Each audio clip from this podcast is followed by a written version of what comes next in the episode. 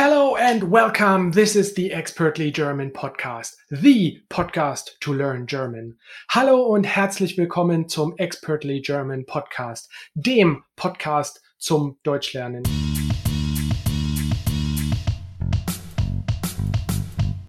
Und heute haben wir eine Episode zusammen mit Luise und zwar möchte ich euch die einzelnen Zeiten auf Deutsch beibringen, also die einzelnen Satzstrukturen für den Präsens, die Vergangenheit und die Zukunft. So the present tense, we are talking about the sentence structure together with Luise today of the present tense, the present perfect, so how to say something in the past, and how to say something in the future using the futur. Okay, so we are kind of going through a couple of sentences in the present tense, and then we try to create the past out of that and also the future. And kind of we learn the sentence structure, I would say, on the go. Sounds good to me. Sounds good to you. Okay, cool. So let's start with the first sentence. How would you say in German? Oh, and by the way, we leave a little break. So I say a sentence in English, and then you, listener, have to figure out what it means in German or what, what, what the sentence would be in German. And then we tell you the answer. Or at least Louisa tries first. All right then. Challenge accepted. How would you say, I am buying a coffee? Ich kaufe einen Kaffee. Yes, ich kaufe einen Kaffee.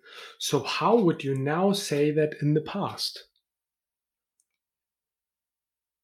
Ich habe einen Kaffee gekauft. Yes, ich habe einen Kaffee gekauft. And so we have the habe here on the second spot, the auxiliary verb, and we conjugate that, and then gekauft, the past participle or Partizip 2, how it's said in German, goes to the end. Ich habe einen Kaffee gekauft. Cool. And now how would you say I will buy a coffee? Ich werde einen Kaffee kaufen. Yes, ich werde einen Kaffee kaufen. So we have ich, the subject, then we have the conjugated version of werden, which is ich werde, and then einen Kaffee kaufen. And kaufen is just the plain verb in the end, the we would call the, the infinitive, the infinitive version, the plain version of the verb. So ich werde einen Kaffee kaufen means I will buy a coffee. Cool. So uh, now how would you say um, I am drinking a coffee? Ich trinke einen Kaffee. Yes, correct. And how would you say that in the past? I drank a coffee? Ich habe einen Kaffee getrinkt. Getrunken. Damn. Getrunken. Getrunken. So the reason why you struggled with that is because getrunken is an irregular verb. What's the special thing about irregular verbs? They're they- annoying and they don't have a rule. yes, they are irregular. There, there are some rules, but kind of like very irregular rules. Um, so, and that's why it's getrunken. Um, whilst uh, kaufen is a regular verb. We put the ge in the front, ge, and then instead of gekaufen, we cut off the en and we say gekauft, and we put a t at the end. All right. And how would you say I will drink a coffee? Ich würde einen Kaffee trinken. Yes, exactly. Ich werde einen Kaffee trinken. And so here, trinken, again, just the plain version of the verb at the very end. Cool. So he is working in the office. Er arbeitet im Büro. Ja, er arbeitet im Büro. Büro. Yes, exactly. Better. Er arbeitet im Büro. Yeah, exactly. Um, so he is working in the office. And how would you say he worked in the office? Would you say er hat? Er hat. Er hat im Büro gearbeitet? Yes, correct. Er hat im Büro gearbeitet. I still can't get that. Büro. Büro. Uh, the way how you sound it sounds sound a little bit like donkey in Oh. in in Spanish, right? Burro. Burro is it? is- Yeah. right? No, but but but but how do you say it again? Büro. Büro. Büro. Yes, das Büro. So, er hat im Büro gearbeitet. And the im here comes from in dem. So the im ends with an M, like mother. Im Büro. Yeah, so we combine that. And now he will work in the office. Er wird Mhm. im Büro Yes. arbeiten. Yes. Arbeiten. Yeah, I kind of was like arbeiten. Yes. Because I wasn't quite sure. It just sounds wrong to me, arbeiten. The, like, like, you only ever say like Arbeit. yes, but most of the time when you think about a verb ended with an en, then you're safe. Yeah. Yeah. Cool. All right. Er wird im Büro arbeiten. Next one. Um, you are reading a book. Kind of like a bit of a weird sentence, but you are reading a book. Du liest ein Buch. Ja, du liest ein Buch. Ein Buch. Yeah. Um, and so here we have um, just liest that comes from lesen, the infinitive version to read as lesen. But now, how would you say that in the past? Uh, like you read a book. Du ein Buch. Hast, du hast, Du hast, I missed out the habe. Äh, du hast ein Buch gelesen. Ja, du hast ein Buch gelesen. Correct. Exactly. Uh, and how would you say that in the future? You will read a book?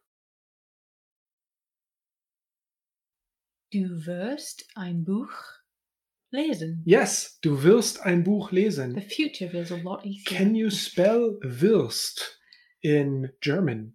I can. Oh, yeah. In English. Um, No, but in German. W I No, but in German. R S T Yes, but in German. in English, and for those that want the translation in Yeah. German, um, W. Yes. E R S T. Yes, nice, easy peasy. High five. And um, so that was you will read a book. And now you plural, you plural buy a book. How would you say that? Ihr ein ihr kaufen ein Ja. Buch. Ihr kauft. So we have to conjugate uh, the kaufen for the ihr and say ihr kauft. Ihr kauft ein Buch. Yes, ihr kauft ein Buch. Correct. And now how would you say uh, you bought a book? Ähm, ihr habt Mhm. ein Buch gekauft. Yes, ihr habt ein Buch gekauft. Nice. Danke. Um, and how would you say? How would you say you will buy a book? You plural will buy a book.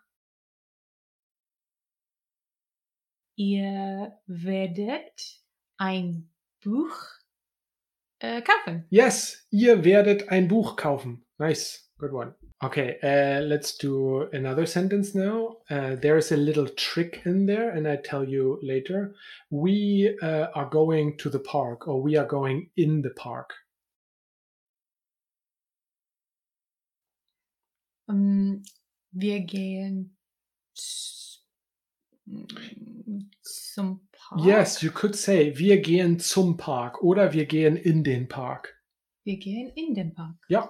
And how would you say that in the past? Would you say, wir haben in den Park Wir, gegeben? wir sind. Oh So no, it's the other one. What was the rule there? So most of the time, I know the past because it's the haben option, um, and so it's always something haben.